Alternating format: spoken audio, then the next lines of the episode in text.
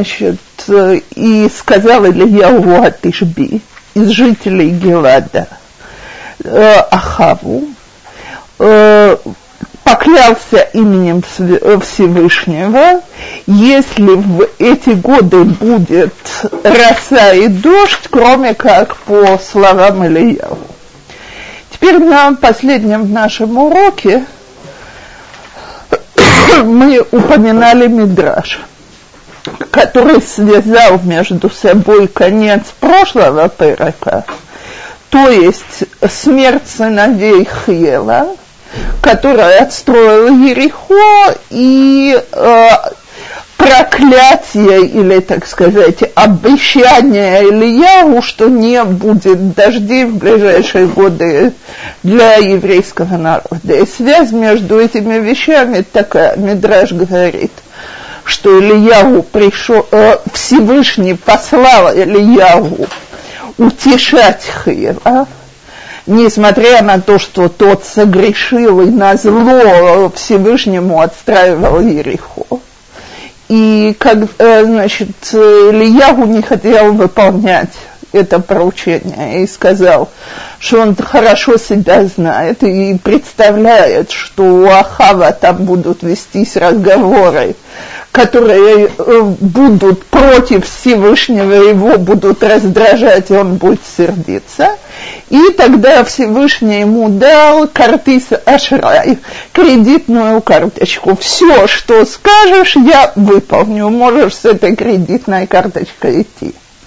Значит, пришел Илья к а там как раз обсуждалось, может или не может быть, что это действительно выполнение э, того, что Иошуа проклял человека, который отстроит Ерехо. И когда Ильягу, конечно, сказал, конечно, может быть, вот мы видим, как сбываются слова пророков, Ахав ему ответил, кто важнее, Моше или, или Йошуа? Ах, Моше важнее как же может быть, что не осталась никакая водозара, которой я бы не поклонялся, и еврейский народ при мне процветает, несмотря на то, что, значит, Всевышний связал в Криячмат дожди и э, службу ему, так? Или я его услышал, а, говорит, так, все, дождей больше не будет, забудьте про дожди. Так, теперь, значит, для того, чтобы объяснить идею. Э, поколение Ахава было первым поколением, которое отошло от, от веры в единого Бога вообще. То есть все, что мы учили до сих пор, там, где упоминались всякие идолопоклонники, так это были не еврейские цари. Что касается еврейских царей, то они поклонялись Всевышнему и другим богам. Первый раз культ Всевышнего как бы отменяется. Вообще вводится культ цидонийских богов, среди них Баала. Так, Баал это, видимо, какая-нибудь параллель э, Зевса или Юпитера, потому что он бог огня. Это будет ясно не в этом, а в следующем пероке. Так, так э, Ильяву считал, что положение в еврейском народе критическое, то есть еще немножко и вообще перестанут быть евреями. Значит, я сегодня видела мидраж, который говорит, что во времена Ахаба перестали делать брит мила то есть уже вообще дошли до предела, то есть брит мила – это, так сказать, символ связи между еврейским народом и Всевышним, даже от этого символа отказались, больше не надо. Так нужен был шок. Какой нужен был шок? нужно было доказать, что слова Всевышнего, они истина, а не наоборот. То есть до сих пор Всевышний жалел народ во времена Ахава, и мы, если не в этом главе, то в следующей рассмотрим, за что жалел. Ну, можно одной фразой сказать, они очень дружно между собой жили, так наказание откладывалось. Но если же уже дошли до того, что Ахав встает и говорит, так сказать, нет Бога, его слова не выполняются, то пришло время остановить это – путь, путем страданий, то есть э, страшная засуха, так как предсказано в Торе. И Ильягу выбирает вот этот вот путь засухи. Теперь мы продолжаем с нашей главой. Вейги дворашем лавлемор. Лех мизе, выпанит алеха кедма – ונסתרת בנחל כרית אשר על פני הירדן. והיה מהנחל תשתה, ואת העורבים ציוויתי לקלקלך שמה, וילך, ויעש כדבר השם, וילך וישב בנחל כרית אשר על פני הירדן. והערבים מביאים לו לחם ובשר בבוקר ולחם ובשר בערב ומן הנחל ישתה. ויהי מקץ הימים, ויבש הנחל כאילו היה גשם בארץ. То переведем наш отрывок. И было обращение Всевышнего к нему. Иди отсюда и повернись на юг и спрячься в нахал, э, как перевести точно это, в русле, спасибо большое, в русле реки Карит, э, которая возле Иордана.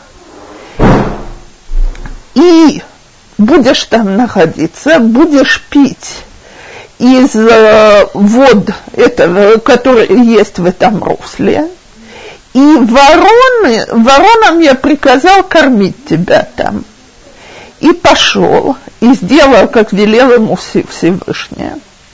И пошел и сидел в, э, в русле на э, этой реки Карит, которая возле Ярдена, и вороны приносят ему хлеб и мясо утром, и хлеб и мясо вечером, и из э, воды, которая была в этом русле, он пил. И прошло какое-то количество времени, и высохло русло, потому что не было дождя на земле. Теперь смотрите, так сказать, поступок Ильяу, он, конечно, идеологически правильный. То есть народ нужно спасать от такого страшного духовного падения. Вопрос, какой ценой? То есть трехлетняя засуха, которую Ильяу навлек на еврейский народ, это, это нелегко, мягко говоря. Для многих людей это смертный приговор. Так вот, на протяжении всего этого периода Всевышний пытается пробудить Ильяу, а не чересчур ли наказание. И начинается с того, что э, значит, э, ах, ты навлек на всех засуху, ну, значит, тебе тоже от нее предстоит пострадать. Иди спрячься от всех. А теперь почему ему было велено спрятаться от всех? Два толкования приводят толкователи. Первое, что Ахав его искал, мы это увидим в следующем пыроке, по крайней мере, так по мелочам, чтобы отрубить ему голову, если не просто разорвать его на части. Потому что очень быстро стало ясно, что засуха немыслимая. Значит, э, Торе упоминается 10 голодов, в Танахе упоминается 10 периодов голода, это один из них. То есть э, э, такое, от которого страдает весь народ одновременно. Не в каком-то районе засуха, а с какого-то другого района можно прокормиться. Э, вы же понимаете, что такое в Израиле три года нет дождей. Это что-то страшное. Теперь второе толкование говорит следующее, чтобы Ильяу случайно не столкнулся с кем-то, кто его будет просить молиться за них, так, потому что нельзя отказать человеку, который просит о молитве, а Всевышний хотел, чтобы Илья молился другим методом, мы увидим это. То есть, чтобы дождь прекратился не благодаря молитвам неизвестного человека, а благодаря молитвам всего народа на глазах у всех. Так, чтобы он спрятался от всех, чтобы его не могли найти это время. Теперь, когда он спрячется, ему не предстоит роскошествовать. То есть воду будешь пить из русла, а сами понимаете, так сказать, каждый день высовываешься и смотришь, а вода еще там осталась или уже высохла совсем, если это то, что ты пьешь. То есть ощущаешь то, что ощущают другие а хлеб ему будут приносить вороны. Теперь считается по еврейской традиции, что нет более жестокой пищи, э, птицы вообще. Так? Из всех ворон э, всегда приводится как символ жестокости. Могу привести пример, э, значит, из совершенно другой области. Э, написано в свое время, э, то надо начать в другом месте. Значит, как известно, в Туре нет никаких законов, которые говорят о том, что родители должны заботиться о детях. И есть, что муж должен заботиться о жене, и нет, что родители должны заботиться о детях. И толкователи спрашивают, почему, и отвечают, потому что это естественно. Так, то есть родители заботятся о детях без мецвы и приказа. Теперь, когда в стране сложилось очень-очень тяжелое положение, а именно после разрушения второго храма, когда тут римляне свирепствовали – очень многие людей, э, из людей, которые сами нищенствовали, стали выгонять детей из дома, чтобы о них заботилось общество. Так, э, значит, постановление мудрецов было такое, что до шести лет обязали родителей заботиться, то есть нельзя свалить ребенка младше шести лет – на других, а дальше пробовали давить морально. Как давили морально? Говорили в шаббат, когда читали Тору, объявляли, что такой-то хуже ворона. Потому что даже ворон заботится о своих детях, а этот выбросил их на улицу.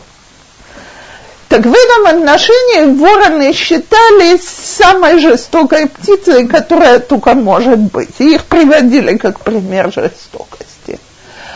Так э, даже вороны заботятся о Ильяу. То есть э, если уж их хватило при их природной жестокости делать действия, которое сохраняет жизнь, где же ты, Илья, уж ты не просыпаешься и не хочешь прекратить засуху? Не делаешь ничего.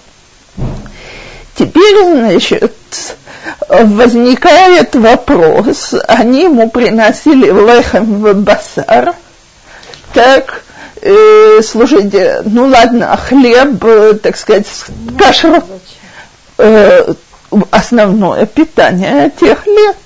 Так, но с кашрутом, э, как насчет кашрута мяса? Так наши толкователи говорят, что, во-первых, Ильяху не должен был об этом беспокоиться, потому что совершенно ясно, что пища приходит чудом дважды в день, так? значит, видимо, Всевышний беспокоится о том, чтобы она была кошерная.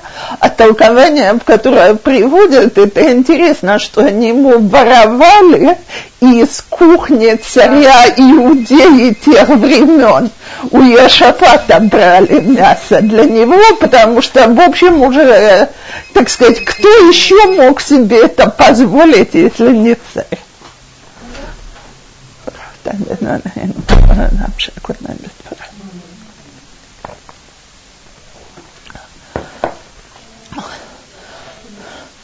То, ну, так вот, так эта жизнь в русле реки продолжалась довольно долго и не произвела впечатления на Ильяу, не прочувствовала. Значит, тогда русло пересохло, и Всевышний решил принять к нему другие меры. Ваги дварашем элав лемор, кум лех царфата – Теперь э, в данном случае Царфат это не Франция, так? Его не отправили так далеко, кум лех Царфата ашер лецидон, וישבת שם, הנה ציוויתי שם אישה אלמנה לכלכלך. ויקום וילך צרפתה, ויבוא אל פתח העיר, והנה שם אישה אלמנה מקששת עצים. ויקרא אליה ויאמר, קחי נא לי מעט מים בכלי ואשתה. ותלך לקחת, ויקרא אליה ויאמר לי, קחי נא לי פת לחם בידייך. ותאמר, חי השם אלוקיך, אם יש לי מאוג, כי אם לא כף קמח בכד ומעט שמן בצפחת, והנני מקששת שניים עצים, ובאתי ועשיתיהו לי ולבני, ואכלנו ומתנו. ויאמר אליה אליהו, אל תראי, בואי אסיק את דברייך, אך עשי לי משם עוגה קטנה בראשונה, והוצאת לי ולך ולבני, והוצאת לי, ולך ולבנך תעשי באחרונה. כי כה אמר השם אלוקי ישראל, כדה קמח לא תכלה, וצפחת השמן לא תחסר, עד יום תיתן השם, עד יום תיתן השם גשם על פני האדמה. ותלך ותעשה כדבר אליהו, ותאכל у вас написано «гу веги», а «кри ги вегу», «убейта ямим». כד הקמח לא קלטה, וצפחת השמן לא, לא חסר כדבר השם אשר דיבר ביד אליהו.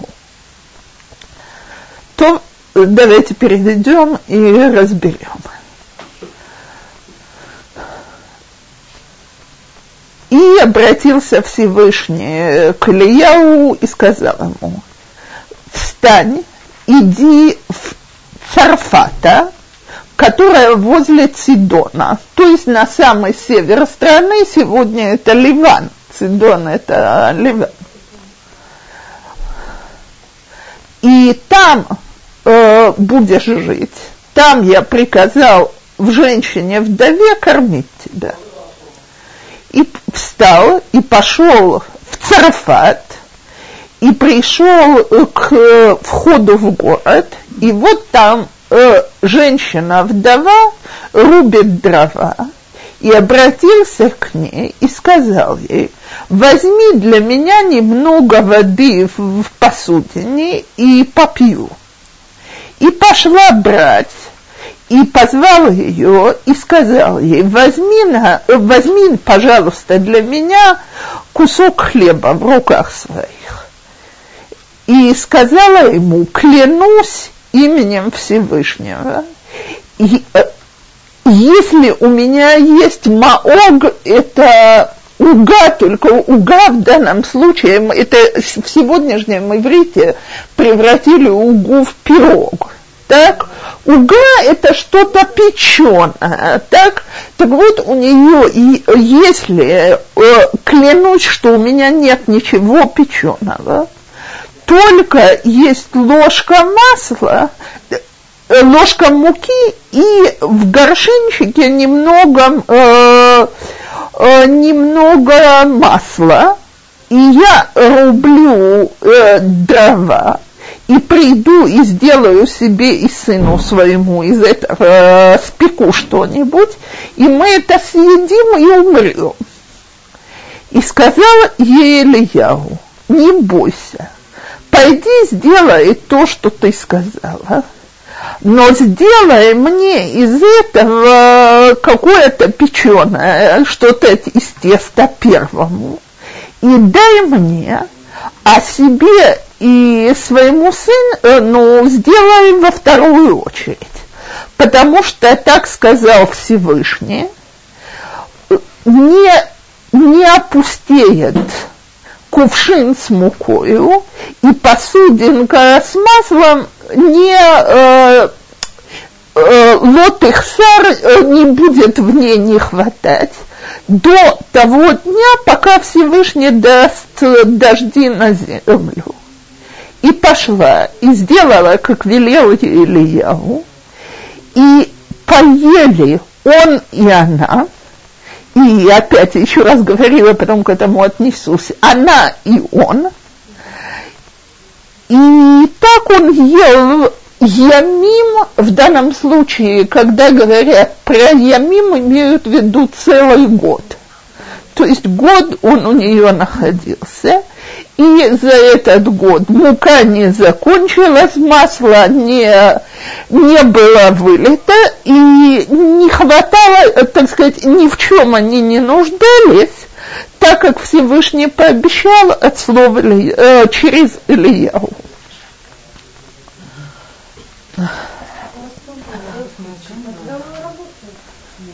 Нет, он явно не работает. Так, значит, теперь смотрите. Э, Ильяу отправ, э, отправляется есть за счет вдовы. Так? Что я специально формулирую фразу так, как я ее формулирую, потому что, так сказать, Всевышний хочет любыми силами пробудить у него жалость и показать ему, вот посмотри, давайте скажем так, кто, собственно говоря, больше всех нуждается, больше всех страдает. Понятно, что вдова сыном-сиротой на руках некому о ней позаботиться. И вдруг она берет на себя заботиться о ком-то другом, то есть хесед-то каков так должен Ильяу от этого проснуться, почувствовать, понять или не должен? Должен. Теперь он приходит в город, и, значит, он не знает, или это та алмана, которая его должна кормить. Что он делает? Как Элиезер с Ривкой, он делает попытку. Так? То есть он пробует, для него это будет знаком. Если она согласится на его просьбу, вы подумайте, просьба-то наглая, в дни засухи до невозможности. Да. Принеси мне воды, пожалуйста, вода на цену золота. Так, и тем, если она согласится, то, видимо, это та вдова, которая его Всевышний отправил. А она его нет, нет, нет, она не знает. То есть она видит нуждающегося, который идет с дороги, голодный, хочет пить. И, значит, она отправляется принести ему то из воды, что у нее еще есть. Но когда он еще и просит еду, она ему говорит, слушай, э, дорогой товарищ, клянусь, именем Всевышнего, что еды не вводится. Все, что осталось, осталось ложка муки и капля масла. И, собственно говоря, вообще ситуация безнадежная. То есть, как она говорит, сделаю себе и сыну что-то в последний раз, а там и мы помрем с голода. То есть Ильяу должен почувствовать, до какой крайности все дошло. И Ильяу ей говорит, не бойся, так сказать, ты не умрешь, но сделай следующее. Сделай хесед, сделай мецву. Позаботься обо мне первым. И я видела интересное толкование, значит, почему там, я подчеркнула вам, здесь у вас этого нету, губы и его она выжила благодаря Ильягу, потому что пришел Ильягу, она жила в ее доме, Бог о нем заботился и так далее. Но он выжил благодаря кому? Он выжил благодаря ее э, ее заботам и ее готовности к самопожертвованию. Так поэтому, значит, у нас кри гу веги, то есть она выстояла, э, ктив у нас гу веги, то есть ее дом продолжил существовать благодаря Ильягу, а кри, как мы это говорим вслух, и вру. То есть она была та, чье доброе деяние спасло их всех. Теперь, почему он просит, что первый э, кусок хлеба она дала ему, он подождать не может? Так. Э, дело в том, что он от имени Всевышнего должен дать благословление этой муке и этому маслу, с которого они будут жить. Есть у нас выражение «Абраха и нашора алмаком рек» благословление не ложится на пустое, нужно, чтобы было что-то. Так он должен был быть тот, который съест первый настоящий кусок хлеба, дальше он может благословить, чтобы они все питались чудом. И таким образом, так сказать, в честь Ильягу и в честь ее добродетельности, ее готовности помочь Дальше она уже, конечно, понимает, что это кто-то, так сказать, необычный человек, потому что у других масло ему как раз да перевелись, а им хватает. Так, но в тот момент, что она кормила, она кормила нищего. И, готов, и ее готовность сделать вот такой вот хесед, то есть поделиться жизненно необходимым с, с первым встречным, давайте говорить так, это то, что сохраняет ей и ее сыну жизнь. И это опять намек Ильяву. Вот ты злишься на этот народ, какие они, идолопоклонники, нехорошие, а ты посмотри, на какие жертвы между людьми они способны, как они помогают друг другу. Опять намек не понят. Год, э, значит, Ильяву провел у нее, и тогда Всевышний делает последнее, что, наконец, пробуждает Ильяву. ויהי אחר הדברים האלה, חלה בן האישה בעלת הבית, ויהי חוליו חזק מאוד, עד אשר לא נותרה בו נשמה. ותאמר אל אליהו, מה לי ולך איש האלוקים? באת עלי להזכיר את עווני ולהמית את בני. ויאמר אליה, תני לי את בנך, ויקחהו מחיקה, ויעלהו אל העלייה אשר הוא יושב שם, וישכיבהו על מיטתו. ויקרא אל השם, ויאמר השם אלוקי, הגם על, אלמנ, על האלמנה אשר אני מתגורר עמה הראת להמית את בנה? ויתמודד על הילד שלוש פעמים, ויקרא אל השם, ויאמר השם אלוקי, אלוקי, תשב נא נפש הילד הזה על קרבו. וישמע השם בקול אליהו, ותשב נפש, נפש הילד על קרבו ויהי. ויחי, ויקח אליהו את הילד, וירידהו מן העלייה הביתה, ויתנהו לאמו, ויאמר אליהו, ראי חי בנך. ותאמר האישה אל אליהו, אתה זה ידעתי, כי איש אלוקים אתה, ודבר השם בפיך אמת. что, какова, э, значит, давайте перейдем.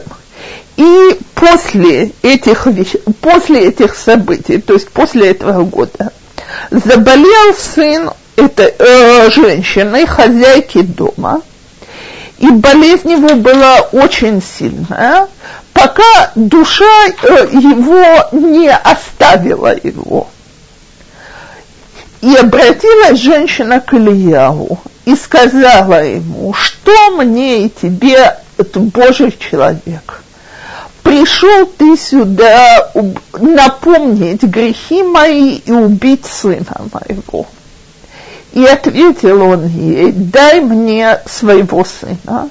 И забрал его из рук ее, и, и поднял его. Алия – это, так сказать, этаж под крышей, скажем так, чердачок. Что там он находился, и положил его на свою постель. И обратился к Всевышнему, и сказал ему, Всевышний, Бог мой, неужели и вдове, у которой я проживаю, ты тоже сделаешь дурное э, умертвить сына ее. И сражался он за, за ребенка трижды и взывал к Всевышнему. И сказал Всевышний, возвратится душа этого мальчика э, обратно в тело его. И э, услышал Всевышний голос Ильяу, и вернулась душа ребенка в него, и ожил он. И взял Ильяу ребенка и спустился с ним с, с чердака в дом и дал его матери его и, и сказал Ильяу, смотри, вот жив твой сын. И ответила женщина Илья, о, теперь я знаю, что ты человек Божий, и что то, что ты говоришь от имени Всевышнего, это правда. То, значит, Мидраш говорит следующее про эту историю. Когда умер этот мальчик, Илья его хотел воскресить и обратился к Всевышнему с молитвой. Теперь написано, что многие вещи Всевышний делает при помощи своих посланников, то есть э, ангелов, э, значит, э, но три вещи, ключи от мира в руках у Всевышнего. Какие? Роды, то есть никто не рожается без того, чтобы Всевышний прямиком в это вмешался. Э, наш дух есть посланники. Так, ну, вообще все решает, но тут имеется в виду, что это не через поклонников, э, не через посланников. Э, дожди, Всевышний их посылает сам, и э, воскресение мертвых. Это три вещи, это вещи, которые не в руках у, у ангелов. Теперь Всевышний пообещал Ильяву, что что он скажет, то есть будет, то и будет, как языком наших мудрецов отдал ему ключи от дождей. То есть теперь этот ключ от дождей держит Ильяу и возвращать его явно не хочет. То есть Всевышний ему всеми силами намекает, ты посмотри, как люди мучаются, может, хватит. А Ильяу не понимает намеков, и мы еще вернемся к тому, почему не понимает намеков. Так, теперь, э, раз так, Э, значит, Всевышний умертвил сына вдовы. Илья себя чувствует обязанным до корней волос. Да, э, так сказать, э, женщина, которая ему сделала столько добра, год живет за ее счет. Он ей обязан, а она ему говорит очень горькие вещи, к которым мы еще вернемся, он взмолился Всевышнему. Всевышний ему говорит, слушай, ну не может же быть ситуация, при которой два ключа будут в твоих руках, а один ключ будет в моих руках. Так, э, ты просишь ключ от Тхията Майтим, пожалуйста, ключи от дождя возвращаются ко мне это мидраж, если мы его, так сказать, возьмем нем, на немного более глубоком уровне, чем просто сказка, Всевышний дает в руки праведников какой, какие-то моменты управления миром. То есть есть целая куча историй, как благословление праведника, его слова и так далее меняют природу. Но сила всех этих изменений, она от Бога. В тот момент, что праведник пользуется этим по своему пониманию, то есть как Ильяу этим пользуется, значит, ему приходится какую-то часть своей силы вернуть Всевышнему. Потому что ясно, что это должно управляться Всевышним. Теперь значит, давайте рассмотрим по порядку события, а потом э, в более общем плане разберем все, что там происходило. В тот момент, что ребенок умер, вдова это очень сердито обращается к Ильяу. Еще есть посук, что Балабайт ему сказал, ты пришел сюда что как бы... У, не Балаба, это, это женщина. Ты пришла, ум, э, пришел умертвить сына моего. А вот это Малил Во-во, вот этот посук я и хочу, чтобы а, мы а, разобрали. Ласкиры тавоны. Напомнить про... Бедиюк. То есть, э, значит, что у нее за претензии к Ильяу? Но она говорит следующее. Пока тебя здесь не было, на уровне других жителей Царфата я была полная праведница. Теперь, когда ты здесь крутишься, Бог высчитывает мне мои грехи, кто я и что я. Так, так вот, за твой приход сюда стоил жизни моему сыну. Теперь я наказана за то, что я тебя здесь держала. Теперь правильно ли ее понимание, то же самое говорит Лот, который не хочет жить возле Авраама, потому что на своем уровне, рядом с жителями дома он полный праведник, так? Но рядом с Авраамом это уже немножко другая картина. А, а раньше люди знали, что если что-то случилось, то значит это потому, что я как бы по сравнению со всеми, это не так. Такие я думаю, что раньше люди знали что-то другое. Люди знали, что нету э, наказания без причины. Теперь Алмана наша не знает, что причина в том, что Бог хочет э, потребовать у Ильяу назад ключ от дождей. Почему у кого-то умирает ребенок? Ясно, что это наказание родителям. За что она может быть? То есть она идет по своей логике. У нее очень четкая логика. Раз так, значит, видимо, часть моего поведения мне теперь была засчитана как грех. Почему не раньше? Все познается в сравнении. Неужели для такой хижбона у Всевышнего? Э, думаю, что нет, потому что мы видим ну, отсюда, что праведник защищает население, а не наоборот. Так, э, потому что, в отличие от нас, так сказать, они хорошо понимали, когда они грешили, видимо, меньше. Такое понимание мы... Слушайте, я еще раз и еще раз возвращаюсь к тому, что я всегда говорю, что когда мы говорим про грехи людей, э, людей Танаха, то нам нужно хорошо помнить, кто мы и что мы. То есть это поколение, оторвавшееся от Бога, которое уже не знает, мы следующую главу будем читать, кто важнее, Всевышний или Бал. И когда мы читаем это, насколько люди свои поступки оценивают, то, может быть, это действительно так сказать, немножко вогнать нас в дрожь. Потому что мы же сегодня все богобоязненные, что мы такие, как в Танахе, что ли.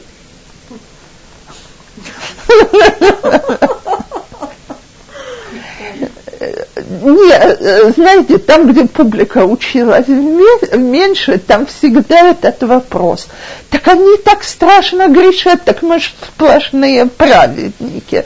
То, что мы всегда должны понимать, это что грех, он на уровне человека –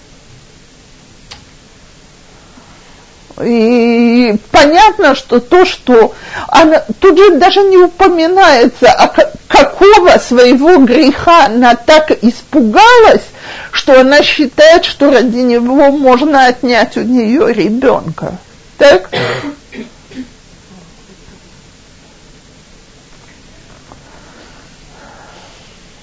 То теперь, как мы уже сказали, Ильяу идет – молится, трижды просит у Всевышнего, то есть там целая дискуссия вокруг этих ключей. Э, Все это, конечно, так сказать, уже на уровне гораздо более высоком. Но теперь, значит, ребенок воскрес, Ильяву его возвращает – и ни в коем случае не хочет, чтобы она поняла, что тут было чудо воскресения из мертвых, в отличие от, э, не, э, так сказать, Лехавдил Элаф Алфей Авдалот, вроде с открытой книгой, так э, Ешу упоминать как-то даже неприлично, но те чудеса, которые о нем рассказывают, он очень беспокоился, чтобы реклама была полная. Так?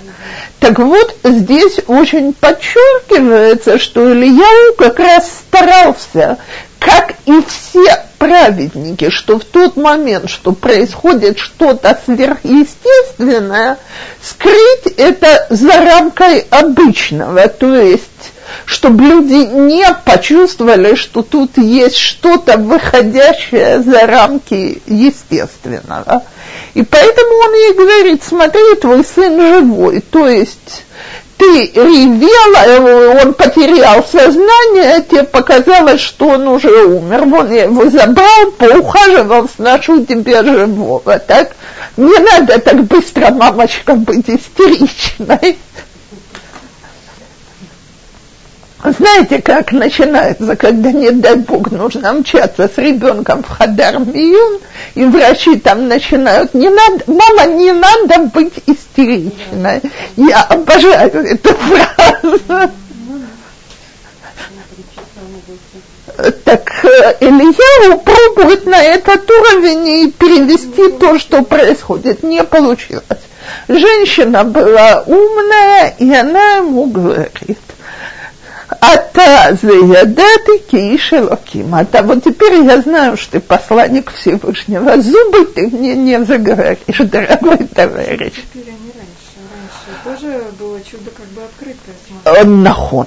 Но у этого чуда, вот это вот гу, ги, ги, гу, так сказать, он и она, и она и он, она могла себе сказать, наши взаимно добрые деяния один в отношении другого, так сказать, вызвали милость Всевышнего. А вот тут уже ничего не скажешь, совершенно ясно, что это чудо такое, которое невозможно понять иначе, как то, что ты посланник Всевышнего, изменил природу. Теперь давайте поговорим немножко, кто этот воскрешенный ребенок.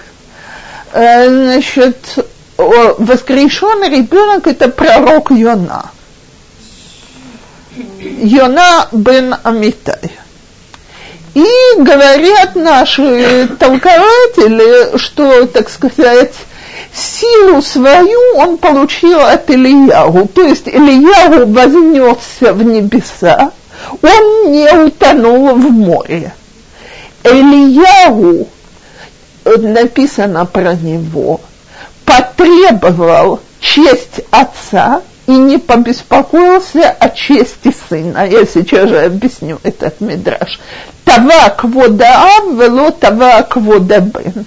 Йона бен Амитай потребовал честь сына и не позаботился о чести отца. Тава кводаабен вело тава кводаав. Если мы возьмем историю, связанную с Йоном бен Амитай, а это же перевернутое зеркало истории, которая рассказывается в этой главе. То есть, во имя чего Ильягу готов страдать и вгоняет весь народ в страдания. Народ отступился и отошел от Всевышнего, значит, любой ценой надо их вернуть к Всевышнему. И вот здесь присоединяется то, что во многих местах написано, Ильяу за Пинхас, Пинхас за Ильяу. Теперь есть мидрашим, которые говорят, что он жил так долго, и есть мидрашим, которые говорят, что это Гилгу, то есть это возвращенная душа. Почему с ними связано? А почему это связывают?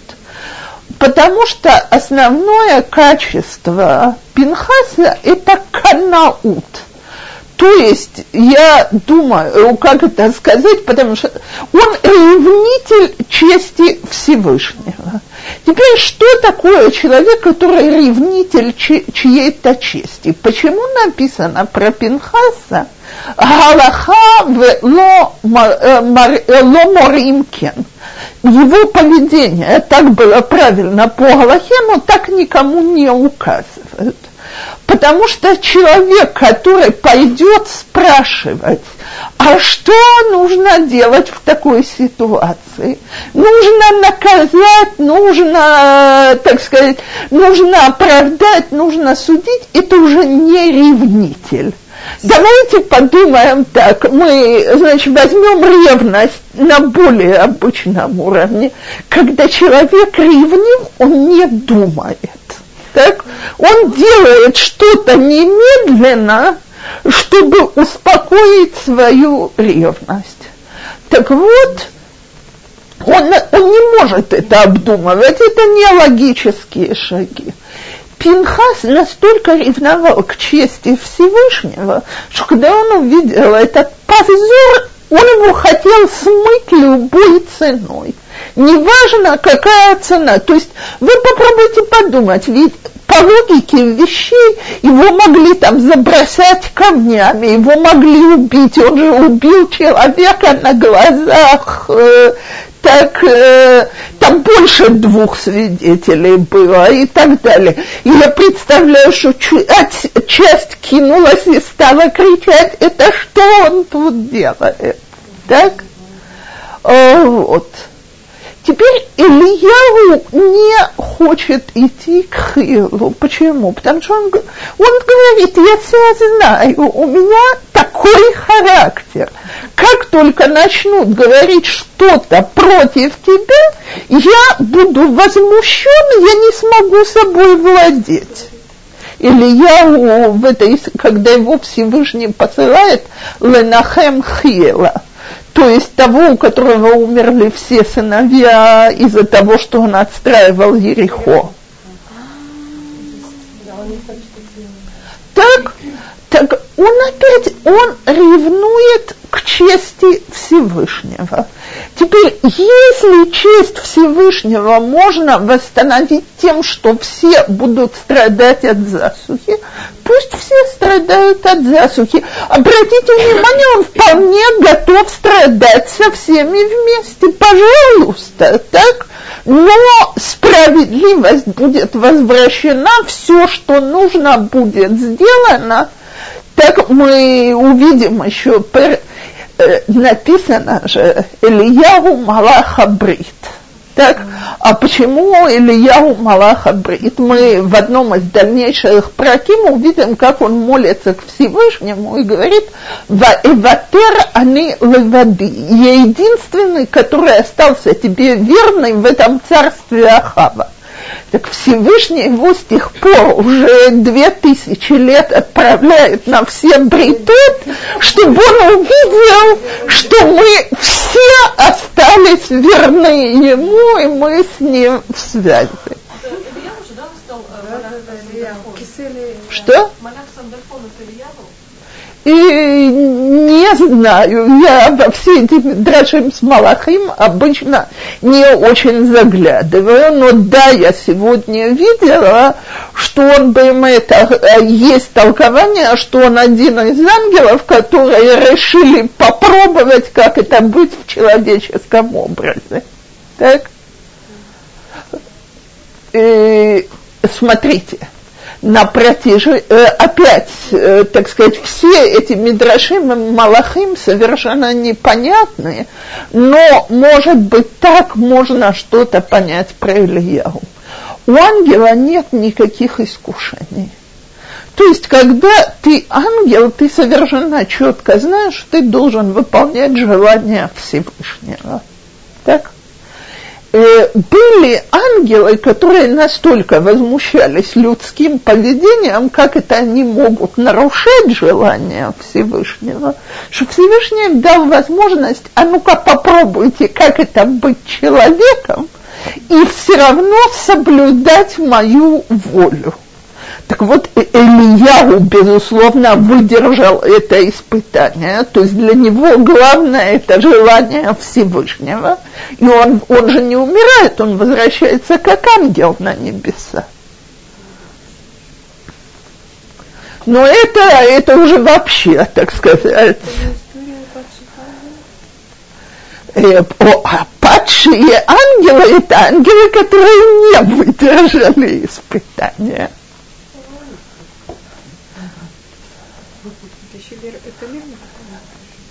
так вот, до Лермонтова об этом пишет Мидраш, который про Бнея, Элоким в, в Брешит еще, которые брали женщин. Так там есть пшат, что они судьи, и драж, что это были ангелы, которые, так сказать, решили попробовать, как это спуститься в человеческом облике. Так вот, если Илья, он такой ангел, то он это э, свое испытание прошел. Если же он человек просто, так то, э, да, то, э, значит, э, от, почему его Тишби называют?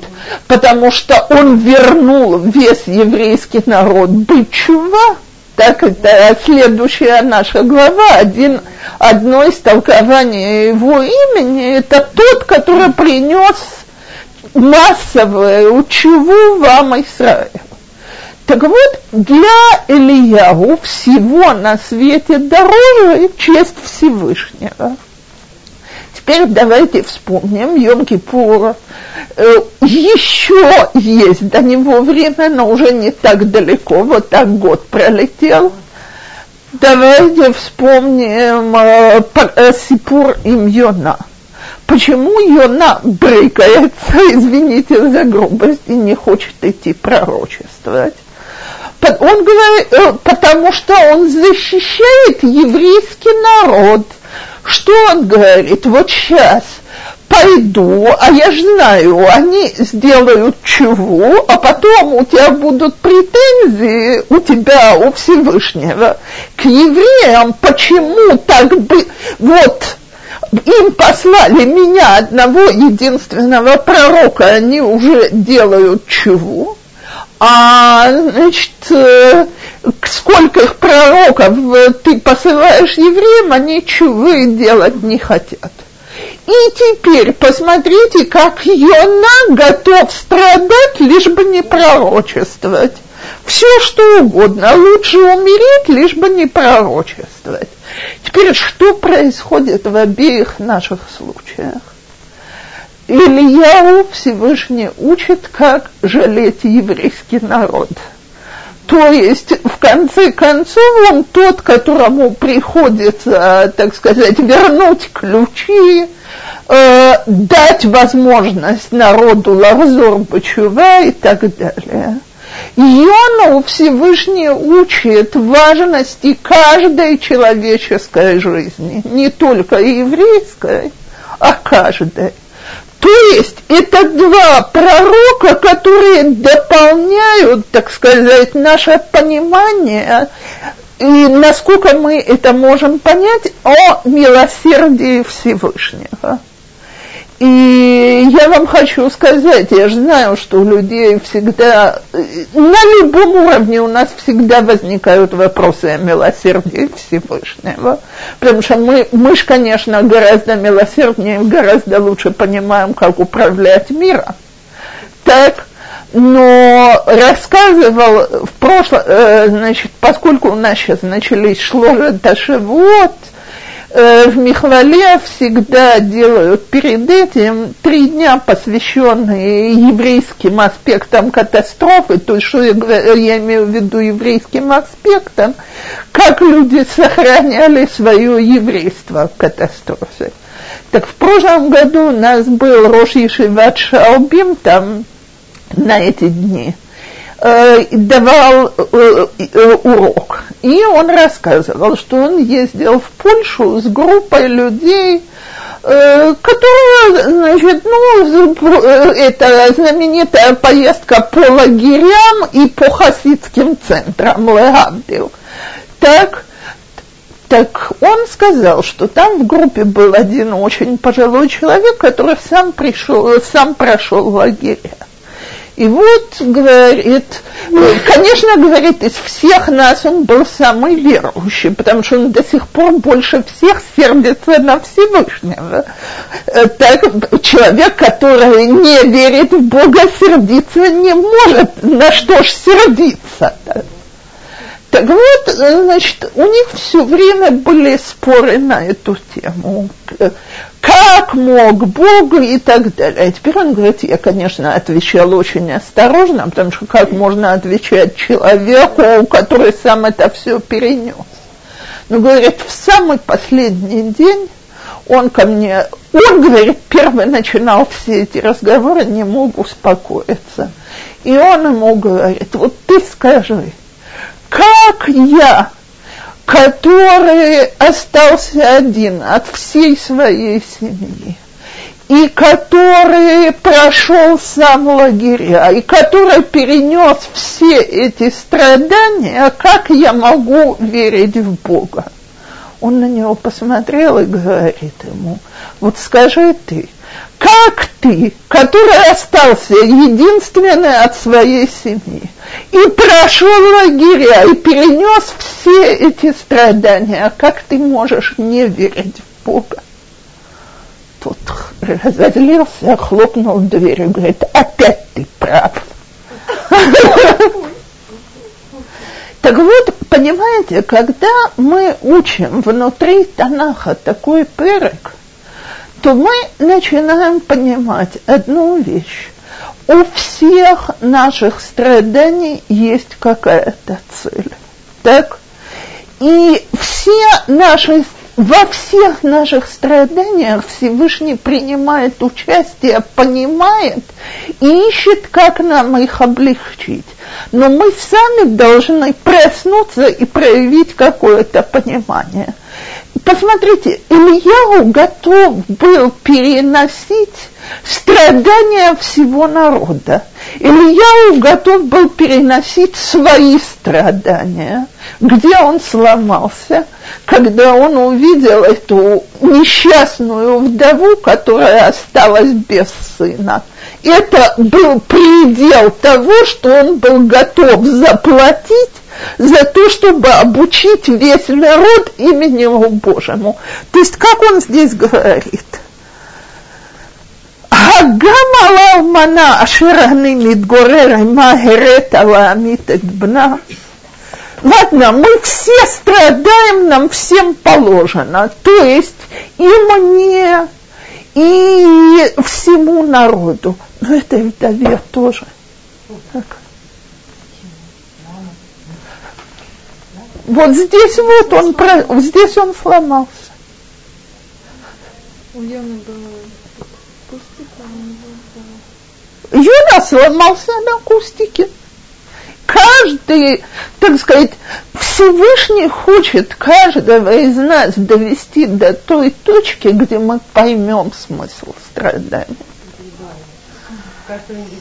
Безусловно. Тоже.